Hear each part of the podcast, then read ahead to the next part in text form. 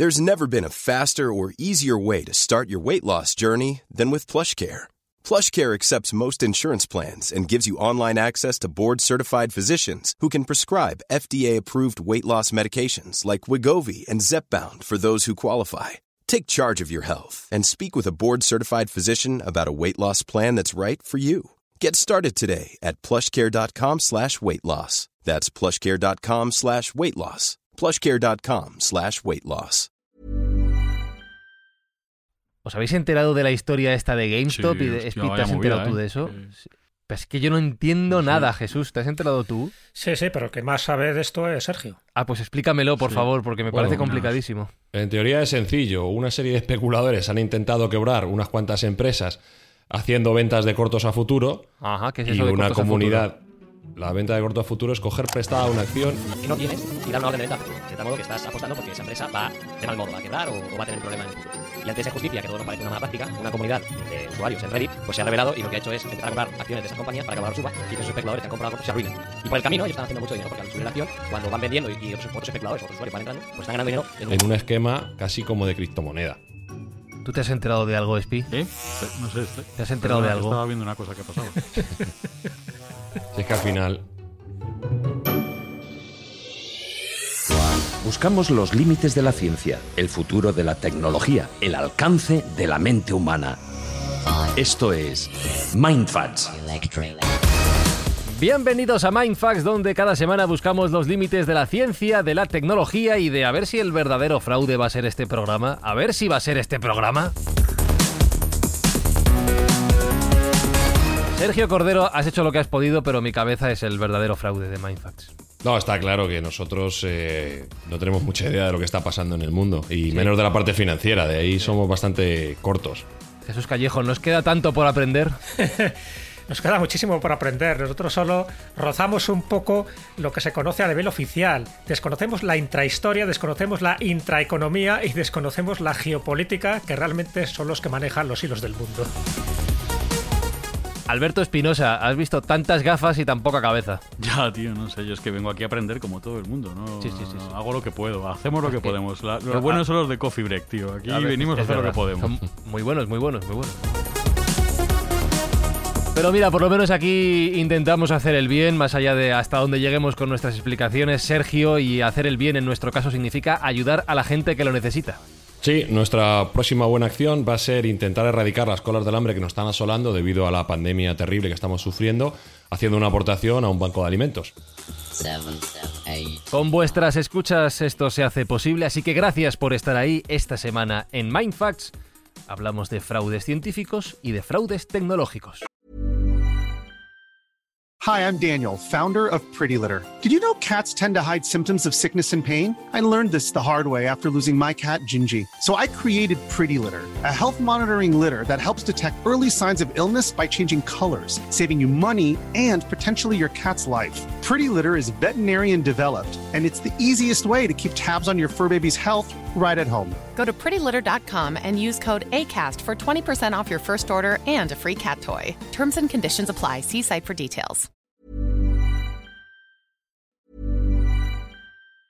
Hi, I'm Daniel, founder of Pretty Litter. Did you know cats tend to hide symptoms of sickness and pain? I learned this the hard way after losing my cat, Gingy. So I created Pretty Litter, a health monitoring litter that helps detect early signs of illness by changing colors, saving you money and potentially your cat's life. Pretty Litter is veterinarian developed, and it's the easiest way to keep tabs on your fur baby's health right at home. Go to prettylitter.com and use code ACAST for 20% off your first order and a free cat toy. Terms and conditions apply. See site for details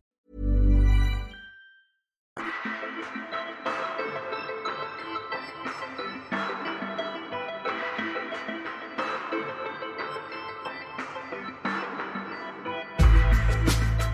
Pero a ver, Espinosa, tú que eres, tú que eres eh, ¿Qué? Biolólogo, biolólogo. Biolólogo, biolólogo técnico. Sí, Eh, es- no, se, no se puede falsificar la ciencia, hay que ponerle unos sellos, hay que ponerle unos estudios, hay que dedicarle un tiempo y unos Escúchame, criterios, es ¿no? que la, la gente que sabe hay, ahí. hay como en todas las casas buena gente, mala gente y gente regular. Entonces hay Ya. gente que la quiere colar también, ¿eh? Ojo.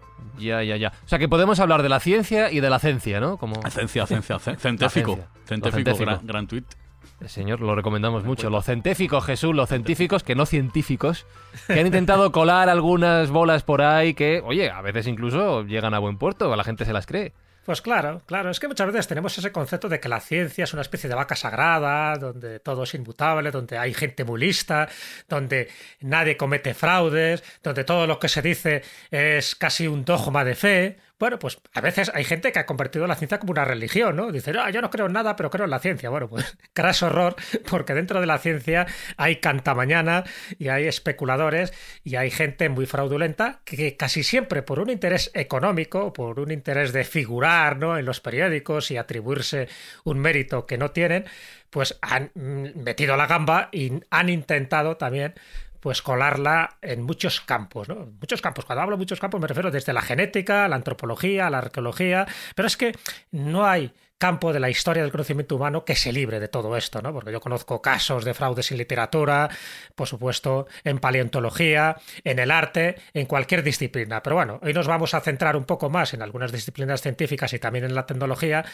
Y uno de los campos más abonados para los fraudes, como os podéis imaginar, casi siempre es la arqueología, porque bueno, es muy difícil a veces identificar esos restos que se van encontrando en algunas ruinas históricas y también el campo de la antropología, es decir, la famosa eh, las famosas ganas que tienen muchos científicos de encontrar el eslabón perdido y también de inventarse animales que no existen. Antiguamente era mucho más fácil porque el conocimiento zoológico que teníamos era muy poco, entonces si alguien te decía que había descubierto un dragón o un cinocéfalo o una sirena, se lo creían, dice, ¿por qué no? ¿Por qué no van a existir? Si existe un rinoceronte, ¿por qué no va a existir un un animal de estas características. Y entonces sí que ha habido casos clamorosos. Lo más triste de todo esto es que muchos de estos casos son del siglo XIX y del siglo XX.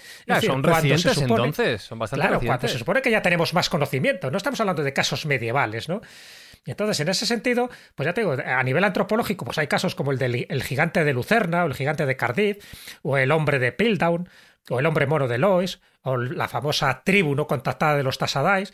En el campo de la arqueología está el broche de Preneste. En el campo histórico de la se habló mucho del mapa de Vinlandia, de que posiblemente fuera falso, de la piedra de Keniston, es decir, como pruebas. es eso del mapa de Vinlandia? ¿Qué es eso? Claro, el mapa de Vinlandia era la prueba, era un mapa de fechado en 1434 y era la prueba de que los vikingos habían estado en América mucho antes que Colón. Pero eso no, no está muy claro de que sea falso, ¿no? No, no, porque cada cierto tiempo hay unos que dicen que es falso, porque, bueno, por, decía que lo que es el, el papel como tal, el manuscrito, sí que es de esa etapa del siglo XV, pero sin embargo la tinta que tiene Anatasa correspondía a una tinta que solo se ha podido utilizar en el siglo XX, por lo tanto la mm. falsificación era clara. Pero luego hay otro tipo de investigaciones científicas diciendo que es auténtico, que realmente la Anatasa sí que se podía encontrar en aquellas épocas.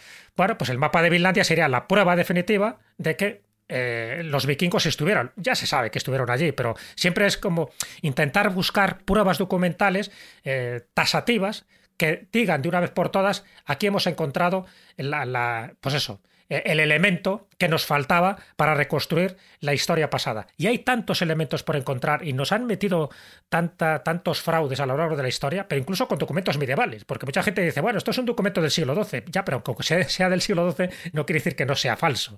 Bueno, pues en ese sentido es cierto que la historia del conocimiento está plagada, pues eso, de meteduras de patas, de errores, de falsificaciones, de mistificaciones, de fraudes y de timos de todo cuño. Así que alguno de estos contaremos.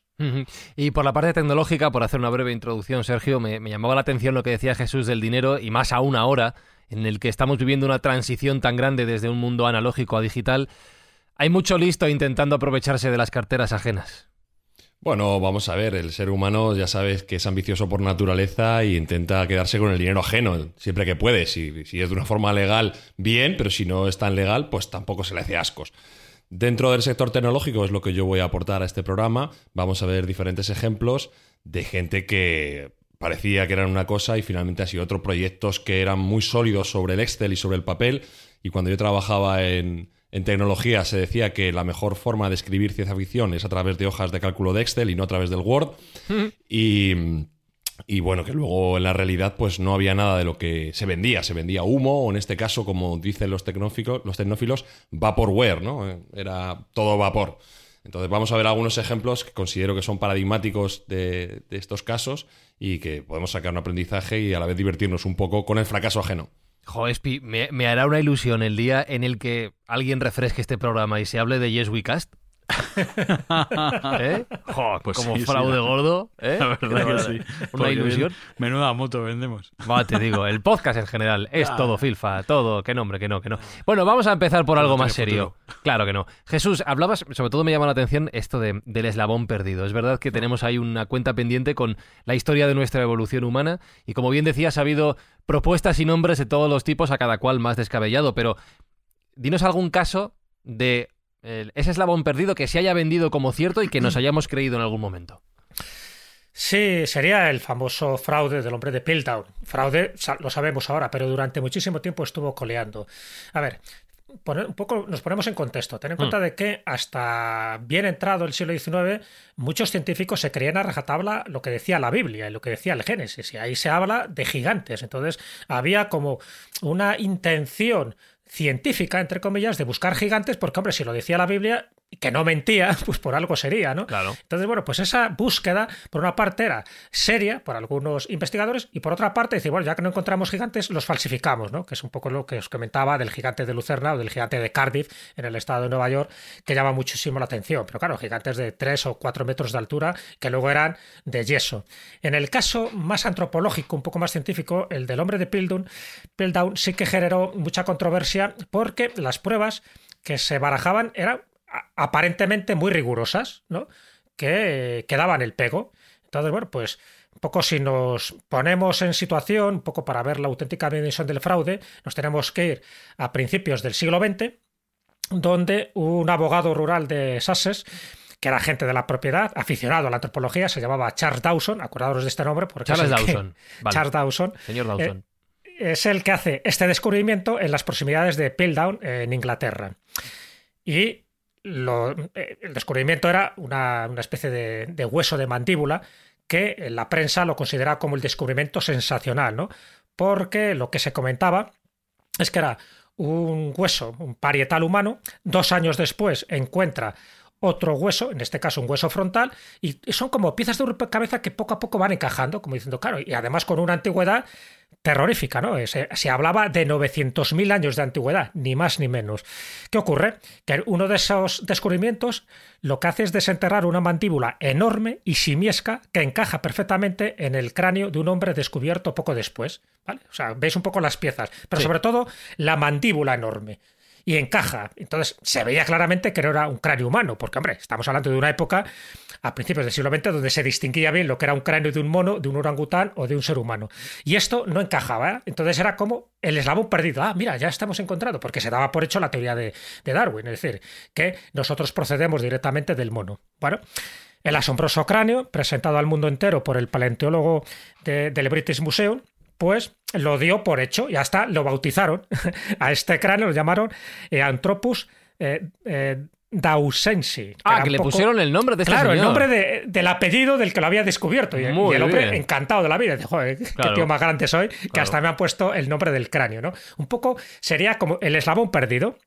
Vale, lo dataron. Estamos hablando ya del año 1912, que es cuando se le da toda la pompa y la circunstancia, y cuando ya empieza a salir esto como la pólvora, diciendo que por fin se había descubierto, y además, fíjate, en Inglaterra, en Inglaterra ya sabes que los británicos para Hombre. esto son muy suyos, Hombre. y que la antigüedad era de 900.000 años. Bueno, pues así quedó la historia durante bastante tiempo, incluso hubo gente muy prestigiosa del momento, como no, aquí vuelve a estar en liza Arthur Conan Doyle, que se lo creyó, ya sabes que era muy crédulo y cualquier de estas circunstancias decía, lo veis, lo ves, como desconocemos la historia.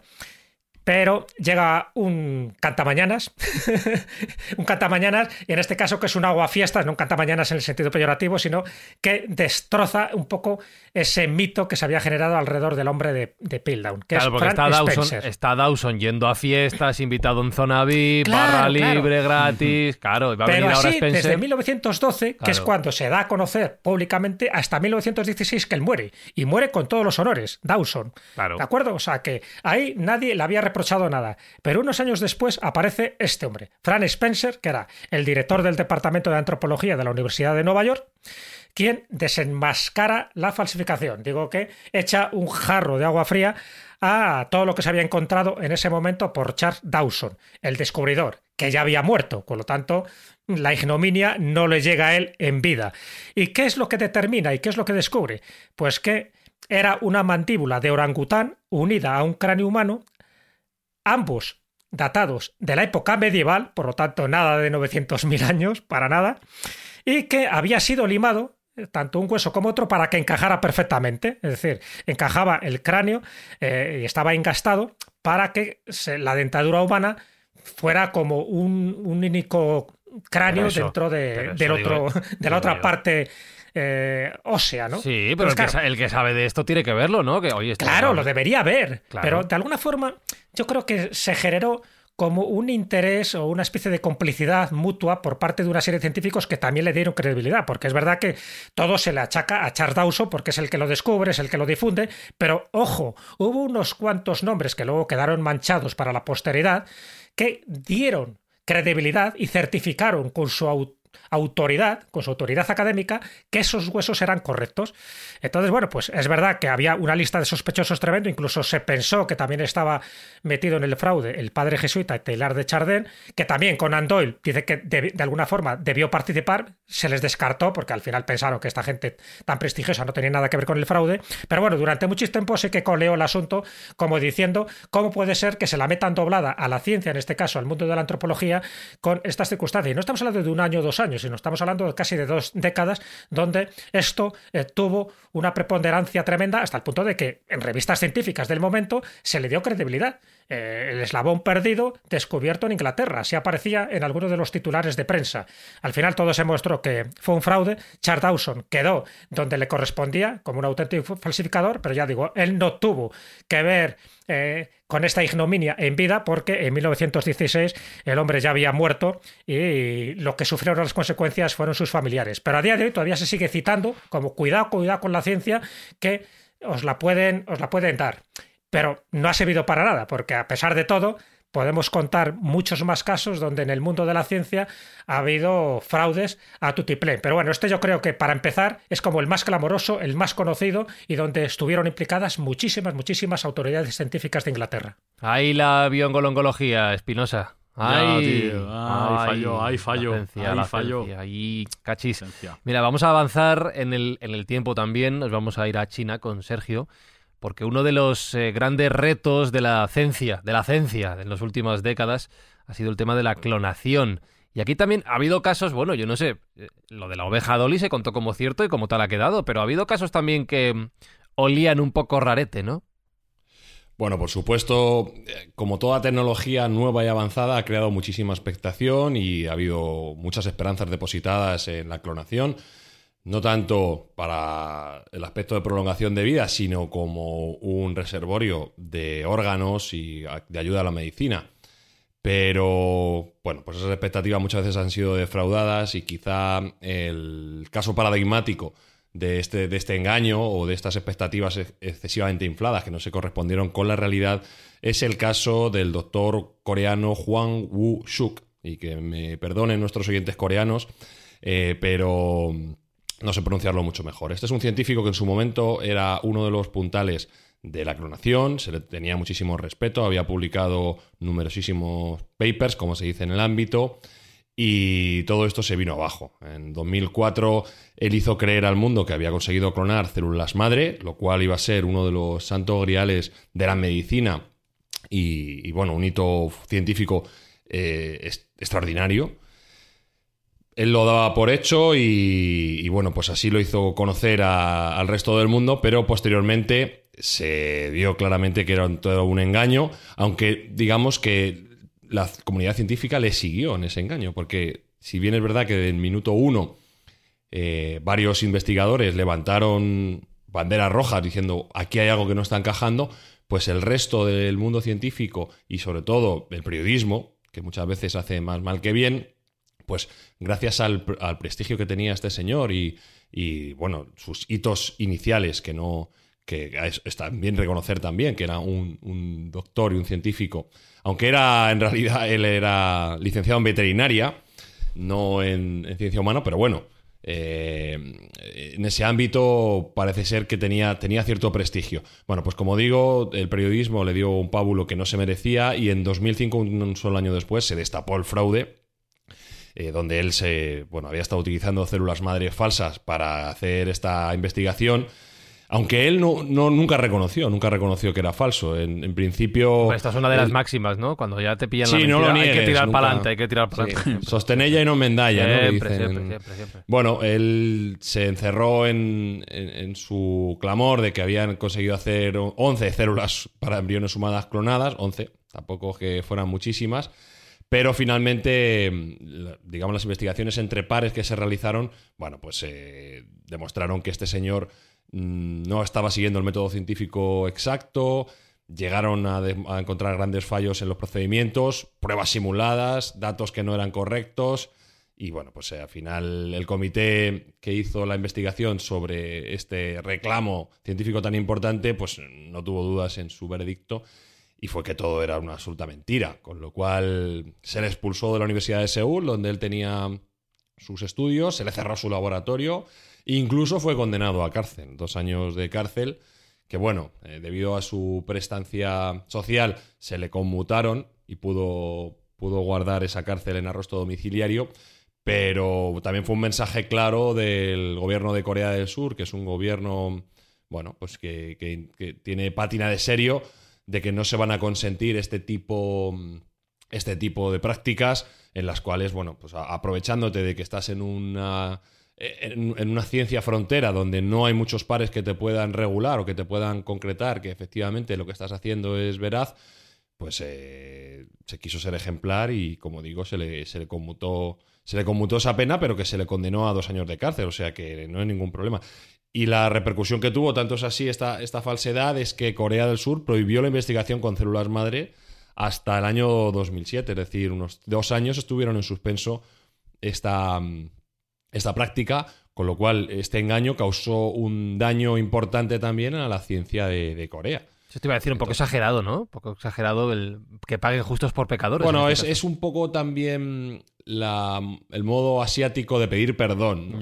también esta fórmula de nos hemos equivocado, hemos permitido que haya habido esta falsa ciencia y vamos a ponerlo todo en hielo, vamos a ponerlo todo en pausa para que bueno, pues, eh, recuperemos toda nuestra credibilidad y empecemos desde cero a, emitir buenas señales de ciencia exacta, no, no, no que nos haga cualquier cosa. Y es que estamos hablando de algo muy mayor.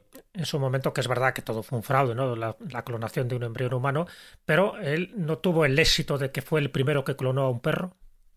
Sí, sí, él se dice que fue uno de los, no sé si el primero o uno de los primeros, en el ámbito de, la clonación veterinaria. Pero claro, no es lo mismo clonar a un perro que células madres humanas. Es que estamos mm. hablando de un salto de, varias magnitudes, ¿no? Entonces, bueno, pues eh, él ya se vino arriba y efectivamente, si era un científico que en su campo y en su ámbito tenía un gran prestigio, pero ya se emborrachó de ego y, quiso ser ya pues eh, un número uno en un ámbito tan complejo como el de la clonación humana, ¿no? Que todavía hoy en día, año 2020, habiendo pasado 15 años, pues es mm, una técnica que no se ha podido domesticar y que todavía genera debates éticos y científicos de todo ámbito. Eh, Espi, eh, para, para, fraude el mío, podéis volver atrás y comprobar que he dicho que este caso era en China, no, es en Corea, pero lo voy a negar siempre, ¿vale? Es, lo que hay que hacer. Yo no he dicho China en ningún momento, ¿vale? He dicho Corea, Corea. Claro que sí. Lo comprobaréis, no, no. Siempre, para adelante, para adelante. Siempre, siempre. Huida hacia adelante. Siempre, siempre. Para, fraude el nuestro. Y Jesús, ya que habéis hablado de perros, en este caso también ha habido fraude con la investigación histórica sobre, sobre animales, animales completamente falsos que se han hecho pasar por auténticos. Sí, pero es, una industria muy, muy floreciente, era en su momento, porque había un desconocimiento mayor de la zoología, y casi siempre detrás de estos fraudes, si os dais cuenta, hay un interés económico. Entonces, bueno, si tú puedes falsificar un animal de los que ahora llamaríamos cristozoológicos y hay un comprador que está dispuesto a pagarte una cierta cantidad, que luego a lo mejor ese animal es exhibido en un circo, pues ¿por qué no? Entonces, fluctúan, ¿no? Muchos muchos fraudulentos alrededor de un negocio bastante próspero. Fíjate que incluso hasta el propio Marco Polo, cuando él estuvo en la isla de Sumatra, él comentó de que eh, había unas, unos pigmeos allí, que los llamaban así pigmeos, que decía que los traían de la India y que eran todo mentira, porque en el fondo eran criaturas que estaban fabricadas eh, en la propia isla con trozos de otros animales, ¿no? En este caso, de homínidos, y te los hacían pasar por pigmeos como una especie de, de, de seres distintos y lo que los tenían como adorno allí, ¿no? Bueno, pues ya el propio Marco Polo ya lo denuncia, pero sobre todo fue en la Edad Media y sobre todo en el puerto de Amberes, en Holanda, donde esta manufacturación empezó a florecer y empezó a florecer con pingües beneficios porque, bueno, eran falsificaciones teológicas. De hecho, se las empezó a llamar popularmente en aquella época los Jenny Haniver, porque parece que vendría de Jen de Amber, o sea, de jóvenes de Amberes. Y por deformación, Jenny Haniver, Jenny Haniver se convirtió en palabra para designar a este tipo de falsificaciones de animales que no correspondían con ninguna especie zoológica conocida. Pero bueno, que la gente lo aceptaba.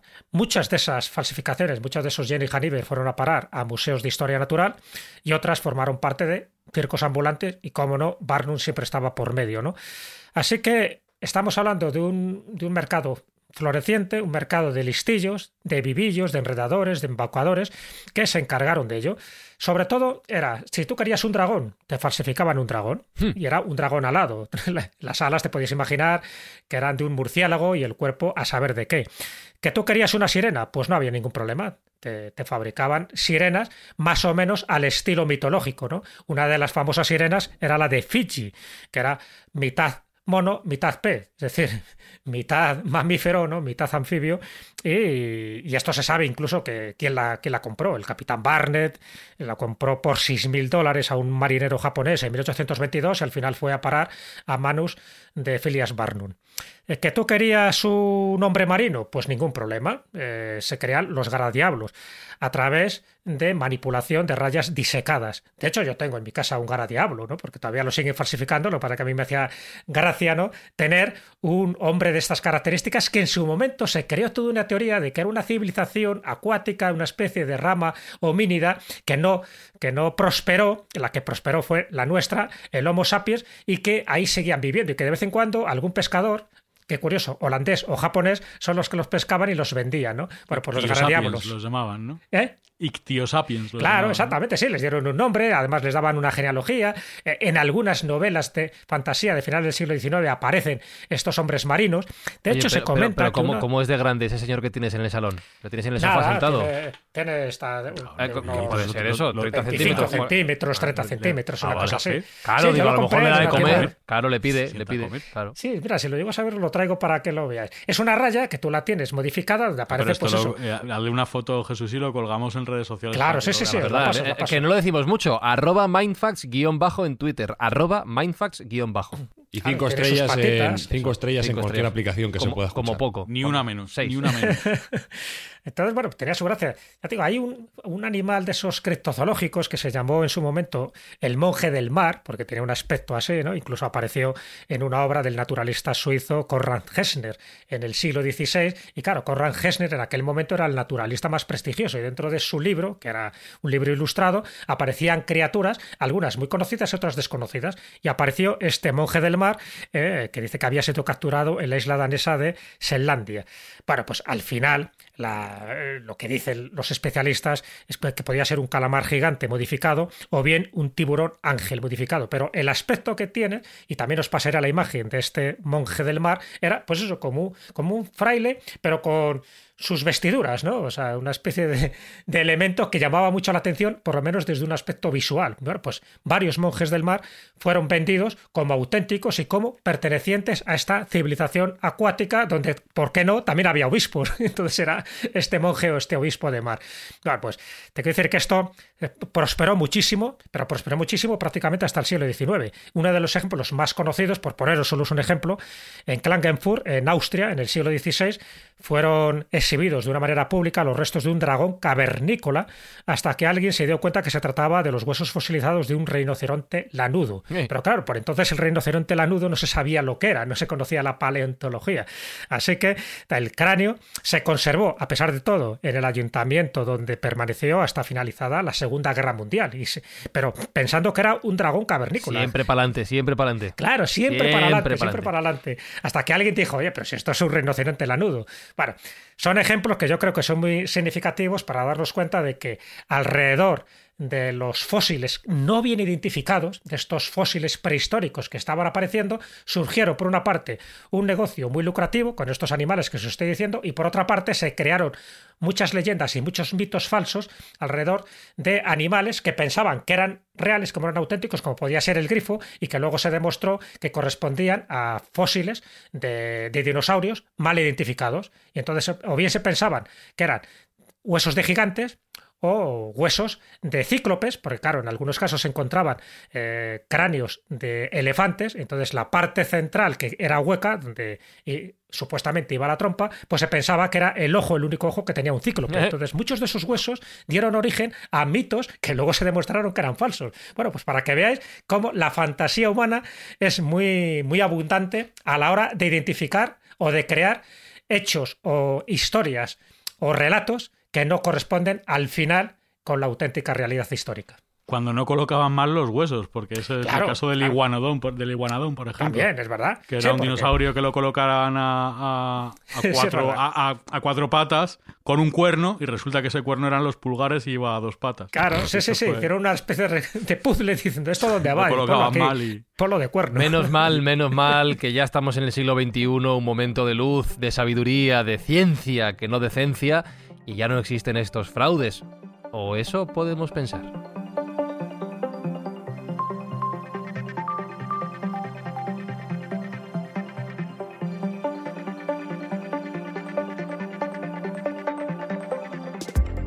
Porque Sergio, el avance de la ciencia y de la tecnología nos va a seguir trayendo timos, engaños, voluntarios o involuntarios, nos va a seguir trayendo ese tipo de mentiras o esto ya está más que superado porque somos gente más seria que antes.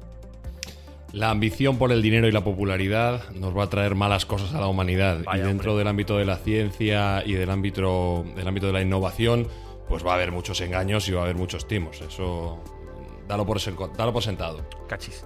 Y nos hablabas antes, nos ponías dos ejemplos. Uno de ellos ha sido muy comentado, el caso de, de WeWork. Eh, esto ya está más relacionado con la tecnología, incluso con, con la forma de vivir, con la economía misma. Eh, WeWork, que vamos, yo aquí caminando por Madrid he visto eh, algunos. Es un coworking, ¿no? WeWork. Es una cadena de, de coworkings, ¿o no? bueno, la, cadena de coworking más importante del mundo. Sí, que hay varios. sin ir más lejos, nosotros en Madrid tenemos varios. Me imagino que en cualquier ciudad donde estén los Mindfactors tendrán algún, algún sitio también. No, no, WeWork es eh, la empresa de coworking por excelencia en el mundo. Ahora veremos cómo se fraguó y cómo se hizo a sí misma para llegar a este punto. Pero también vamos a ver cómo es una falsa tecnológica porque ellos mismos se vendían como empresa tecnológica y de tecnología tiene bastante poco, eso lo vamos a comentar. El caso de WeWork es absolutamente paradigmático en el ámbito del fraude, eh, en el ámbito del fraude de Silicon Valley en este caso, ¿no? Y de los grandes inversores, grandes fondos, cómo mm, crear un valor mm, desde la nada, simplemente con palabras vacías y con lo que he dicho ante hojas de Excel explosivas. El caso de WeWork a mí me parece muy interesante tener en cuenta siempre para que veamos un poco más allá de las fachadas. Y en este caso, como tú bien has dicho, fachadas hay muchas de WeWork por todo el mundo, en, los, en edificios en las mejores calles del mundo. Sí, sí, sí, sí. Pero el valor intrínseco de la compañía hoy en día tiende a cero. Pero claro, alguien te preguntará, ¿tiene que ver con el confinamiento, con la pandemia, que lógicamente ya no se va a trabajar a los lugares o es independiente no, no, de esto? No, no, no, no, no. Ya el, el auge y la caída de WeWork se mostraron en el año 2019. ¿Eh? no, es anterior a la pandemia. Evidentemente la pandemia le ha dado la puntilla. Eh, para que te hagas una idea, esta compañía se llegó a valorar en su momento en 50.000 millones de dólares. Y su valoración actual estaría en torno a 2.000 millones. Ha perdido 48.000 millones desde, desde su máximo auge y desde su ah. máxima preponderancia. Ha llegado a ser un poquito más grande que Yes We Cast. Un poquito más grande. Bueno, un poquito, un poquito. Pero bueno, vamos a ver que la evaluación también es puramente especulativa. En, ningún momento la compañía generaba importe, ni dinero, ni beneficio para valorarlo así. La historia de WeWork va absolutamente ligada a la historia de su fundador, un tal Adam Newman, un señor israelí. Cuando digo señor es un chico porque hoy en día tiene 40 años y, ¿verdad? Con 40 años todavía es un chaval joven.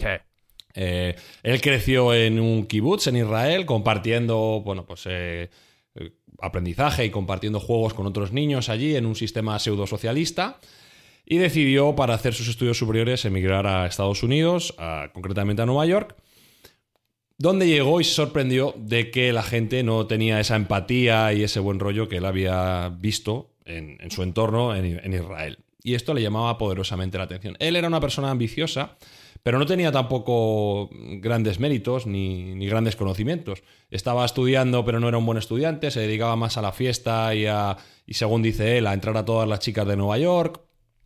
Y bueno, él sabía que quería hacer algo en el ámbito tecnológico de negocios, pero no sabía muy bien qué. De hecho, su, su primera empresa fue una empresa de trajes para bebés donde les ponía eh, acolchados en rodillas y codos.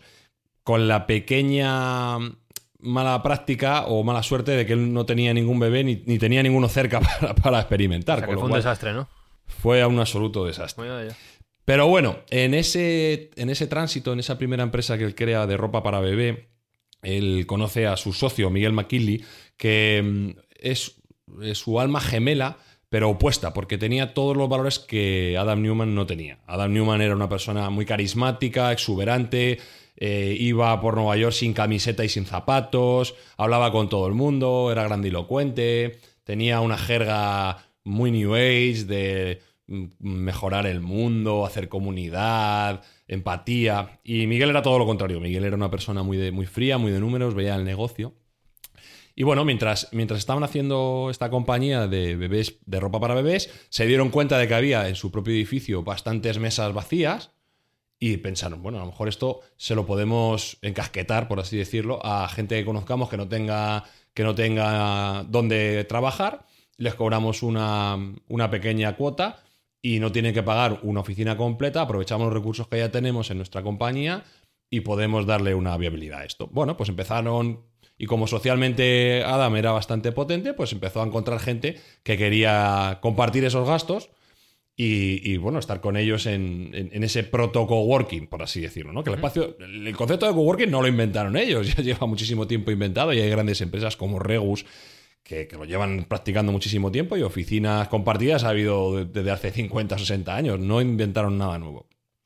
Al darse cuenta de que había una cierta demanda de este tipo de servicios, hablaron con su casero que era un judío como él, que tenía varios edificios en Nueva York, y le propusieron, oye, mira, esto se nos ha dado bien, hemos conseguido llenar eh, la parte vacía que teníamos del edificio en relativamente poco tiempo, ¿qué te parece si nos ofreces uno de, un edificio tuyo e intentamos ver si esto tiene alguna viabilidad?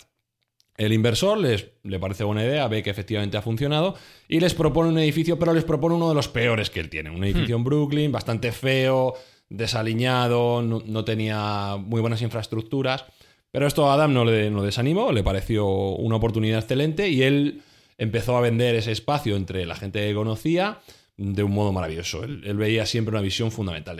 Aquí va a haber un gimnasio, allí vamos a tener un jardín vertical, vais a ver, vamos a traer un montón de gente súper interesante, vamos a hacer simposios, a haber un grifo de cerveza para que todo el mundo se entone un poco. Eso, eso, eso, eso, eso, Sí, sí, el grifo de cerveza es, es un, uno de los elementos significativos de la ahora pero ¿dónde está el fraude? ¿Dónde está el fraude?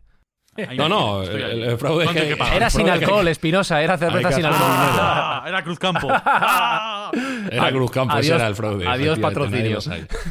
Bueno, pues empezaron a vender ese edificio que estaba desarropado y totalmente desaliñado y que era mohoso, como lo que iba a ser la bomba, lo iban a reformar, iban a tener guardería, iba a haber modelos por allí funcionando, iba a haber una fiesta cada viernes. Bueno, al final, con esas grandísimas palabras, empezaron a venir emprendedores, porque Nueva York, no olvidemos. Nos ha jodido. Claro. Em, no, olvidemos que era una cuna de emprendedores y que hay mucha emprendeduría en Estados Unidos y concretamente en Nueva York y que los precios de las oficinas son extremadamente caros, con lo cual el coworking en ese ámbito parecía que tenía un sentido. Bueno, pues primer edificio completo, empieza a buscar nuevas oportunidades, nuevos edificios. Y al empieza a rodearse, ya os digo que era una persona que tenía muy buenas dotes sociales o que tiene muy buenas dotes sociales. Estos gurús visionarios que venden un guante a un manco o una nevera en el, en el polo. O sea, es alguien que tiene capacidad para empatizar con el enfrente y que sabe lo que, lo que, lo que puede vender.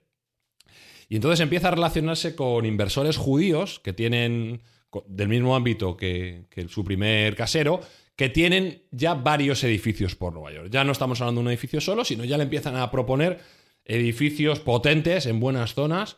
Y bueno, pues eh, ya el concepto de WeWork empieza a tomar, a tomar forma. Él, como digo, eh, lo que vendía era eh, comunidad. De hecho, el nombre de WeWork es como muy we, ¿no? Nosotros. Y junto con su, em, con su, esposa Rebeca, pues empiezan a visionar un concepto mucho más allá, empiezan a pensar en no solo coworking, sino co-living también, apartamentos comunes, empiezan a ver guarderías comunes, empiezan a ver todo tipo de formatos muy grandilocuentes, pero que no se concretaban tampoco en, en proyectos, sino más allá de esas hojas de Excel y esos planes de negocio que tampoco se, se venían a la realidad. Pero esto es cierto que a los a, estos nuevos inversores en la compañía les sonaba música celestial y le estaban dando una pátina de modernidad a un negocio tan antiguo como el de alquilar espacio, que viene de la antigua Roma. O sea, al final te están alquilando una habitación. Es que todo gana mucho, todo gana mucho si le pones cerveza. Todo, todo, lo que sea. Sí, claro, cualquier cosa. Bueno, pues estos, eh, estos fenómenos, aparte de ponerle cerveza, lo que le pusieron eran nombres muy rimbombantes y le ponían, eh, pues, eh, como digo, el concepto de comunidad, vamos a cambiar el mundo, estamos intentando que la conciencia del mundo se despierte, vamos a crear oh. Eh, oh. riqueza universal. Oh. Bueno, llegaron incluso a, vincular su negocio de alquilar una mesa y con wifi incluida con hacer desaparecer el hambre del mundo. Y tener, sí, sí, sí, y tener a los huérfanos del mundo bajo su auspicio. O sea, estos vendían humo, pero a un nivel brutal. Y el caso es que se lo estaban comprando. Y cada vez más inversores entraban en la compañía y cada vez más inversores empezaban a, meter su dinero valuando la compañía. La primera evaluación fue de 150 millones de dólares. En segunda y tercera ronda ya había pasado el, billón americano de dólares, los mil millones de dólares, lo que se conoce como un unicornio, en toda regla. ¿De acuerdo? Entonces, bueno, WeWork estaba haciendo bastante ruido, estaba empezando a mover bastante espacio en Nueva York, y eso llega al oído de un fenómeno mundial y de un grandísimo inversor, la persona que se le conoce con más capacidad para crear y a su vez destruir dinero. Elon. Eh, Elon. No, no es Elon, no es Elon, no, no, Ya hemos hablado de él en otro, en otro Mindfacts. Y es Masayoshi Son. Masayoshi Son es el, CEO de SoftBank, es un japonés eh, que tuvo la, la suerte o el acierto o la visión de meter los primeros 100 millones en Yahoo, lo cual catapultó su, capacidad económica cuando Yahoo se vendió, porque Yahoo ya sabéis todo lo que llegó a ser, ahora mismo no lo es. Todavía en Japón tiene una reminiscencia importante, es una de las compañías punteras en Japón. Y sobre todo tuvo la gran visión y el gran acierto de meter de los iniciales 20 millones en Alibaba. o sea que se, Alibaba, tiene dinero. Esos 20 millones, esos 20 millones han pasado a ser 100 mil millones. ¿De acuerdo? Con lo cual, efectivamente, el tío algo de visión tiene y algo de, olfato tiene. Entonces, eh, catapultado por esas inversiones que hizo, que hizo tan buenas, pues se le antojó entrar en WeWork, como se le ha antojado entrar en Uber, como se le ha antojado entrar en un montón de, compañías de nuevo cuño, que también podríamos hablar largo y tendido, pero bueno, creo que WeWork es todavía más significativa. Total, él tiene, quiere tener una reunión con, con Adam, eh, una reunión donde Adam prepara un, un speech, empieza a hablar con él, porque nosotros queremos cambiar el mundo, queremos cambiar el formato del trabajo, tal, no sé qué. Y Masayoshi Son le corta, porque es un hombre de pocas palabras. Mira, no me cuentes películas. ¿Cuánto hay que poner aquí? Parece ser que Adam le dice, yo con 2.000 millones ya iría bien para que entrarais en, en la compañía. Uy, baratito. Y Masayoshi, alias Masa, le dice, de 2.000 nada. 4.800. Como, como estos. Como estos hay que encima de la mesa. pero te digo una cosa, no estás. Primero le pregunta, en una pelea entre un listo y un loco, ¿quién gana? El loco. El loco, efectivamente. Y Adam le dice, el loco. Porque nunca sabe cuándo parar. Y le dice, efectivamente, es el loco el que gana. Pero tú no estás lo suficientemente loco. Estás muy loco, pero no lo suficientemente loco. Con lo cual te voy a pedir que con estos 4.800 millones de dólares te vuelvas mucho más loco. Y compres más y hagas eh, más locuras adquiera nuevas empresas y da rienda suelta a tu mayor locura para que esta empresa sea la primera empresa del mundo en el plazo de 20 años. Bueno, ni que decir tiene que Adam efectivamente está como loco con esos 4.800 millones que le han metido, que evalúa la compañía en más de 20.000. Madre mía. En más de 20.000 millones. Todo esto estamos hablando en el plazo de menos de 5 años. Y, bueno, el, que era... en este punto nadie se pregunta si esto no es un poco una burbujita.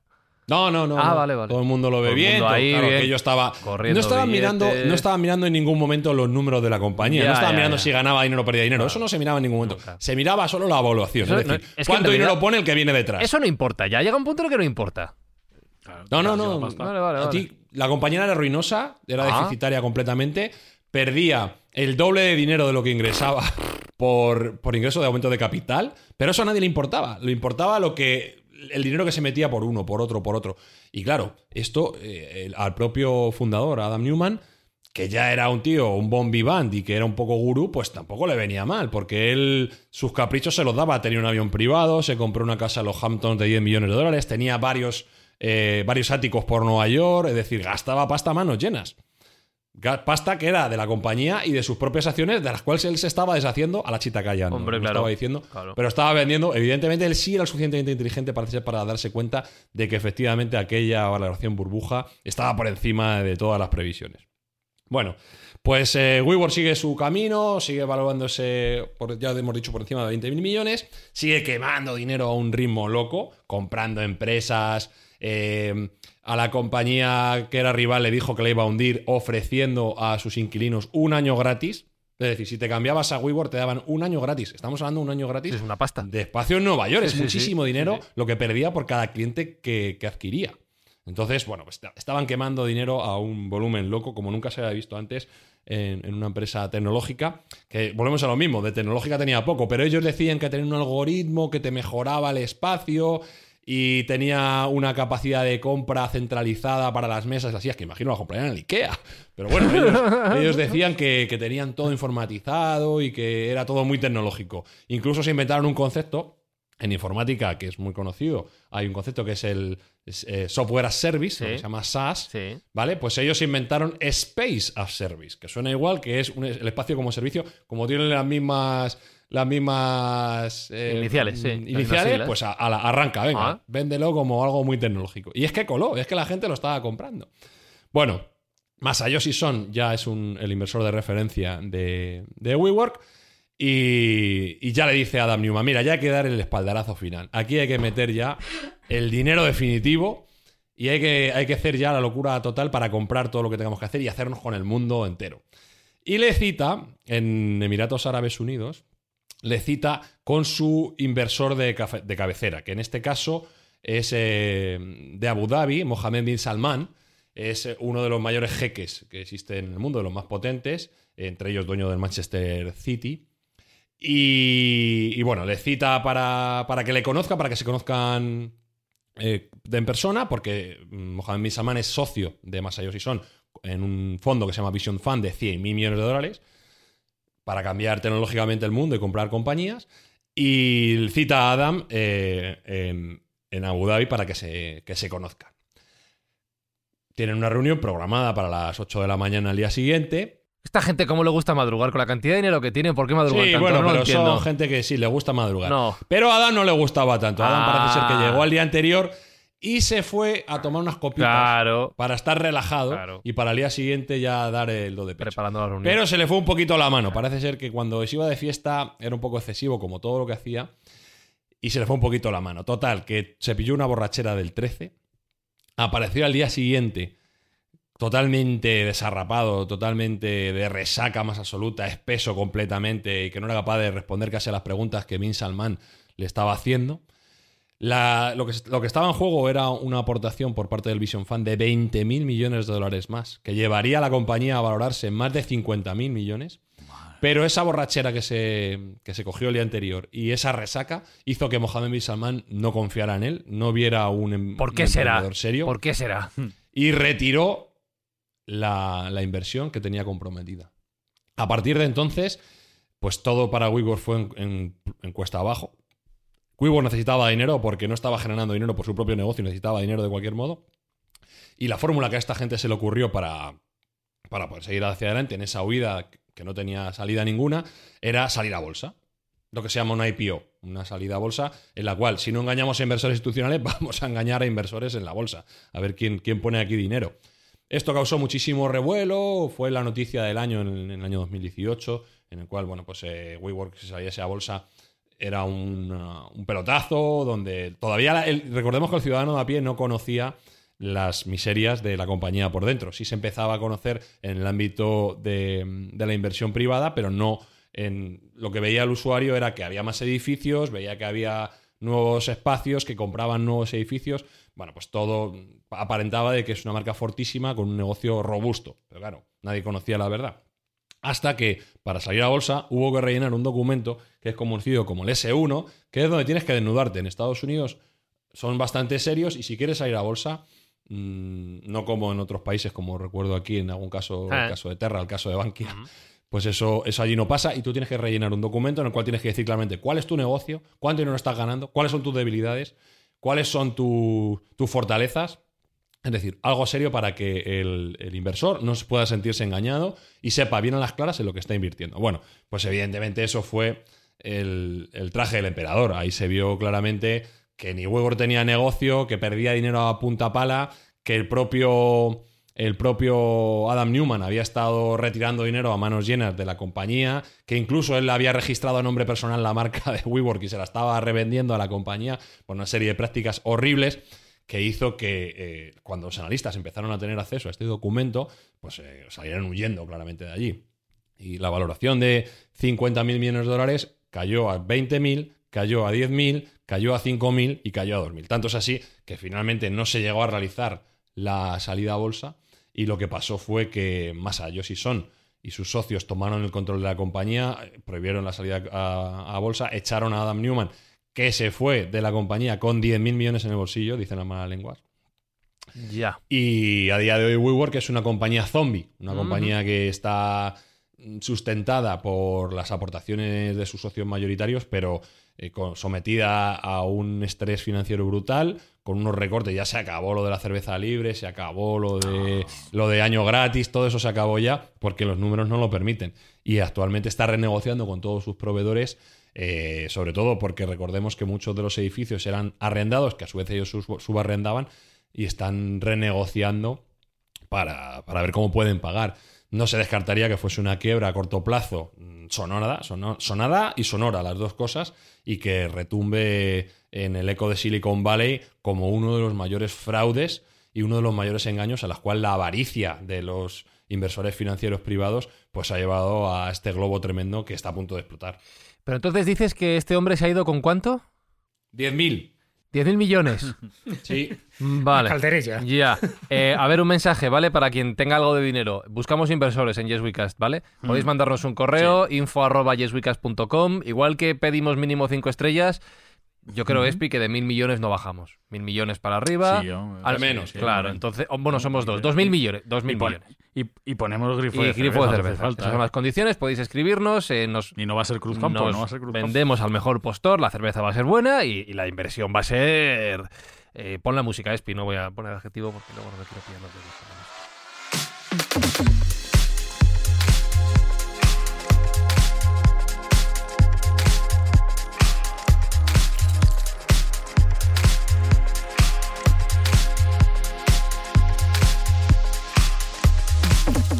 Hay que tener ídolos y referentes en la vida, ideales a los que seguir y de los que aprender. ¿Cómo se llamaba este hombre, Sergio? Que me lo voy a apuntar. Adam Newman. Adam Newman. A partir de ahora tengo a Adam Newman en mis oraciones en un pedestal. En lugar de Jesús tener a, a este hombre em, fantástico, Sarcauso. este que no me salía el nombre, voy a tener yo a Adam Newman sentado en mi salón para lo que quiera, lo que quiera yo se lo doy. Sí, sí, sí, sí. Poderoso caballero don dinero. Seguro, seguro.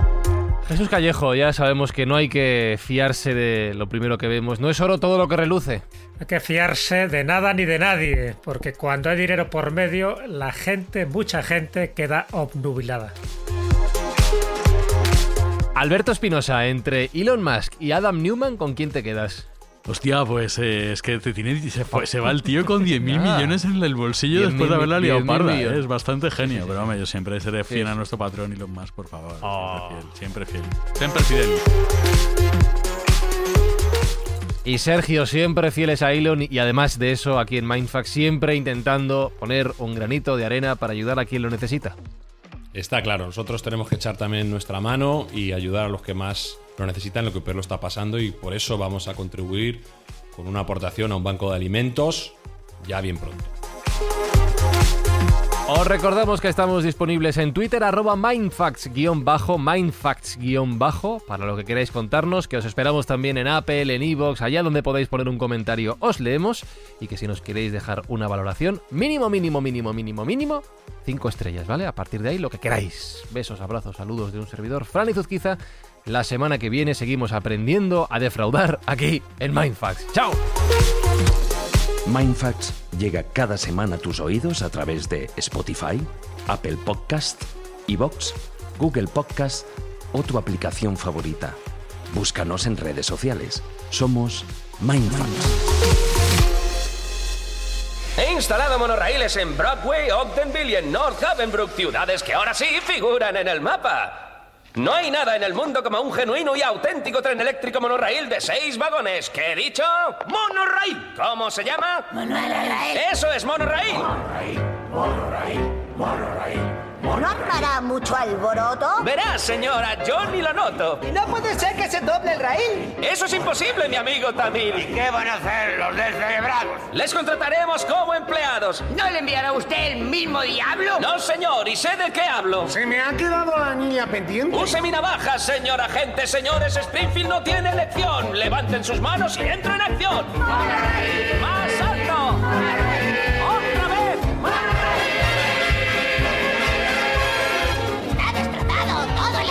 Lo siento, mamá, ya han dicho que alto. ¡Monorraíl! ¡Monorraíl! ¡Mana! ¡Uy!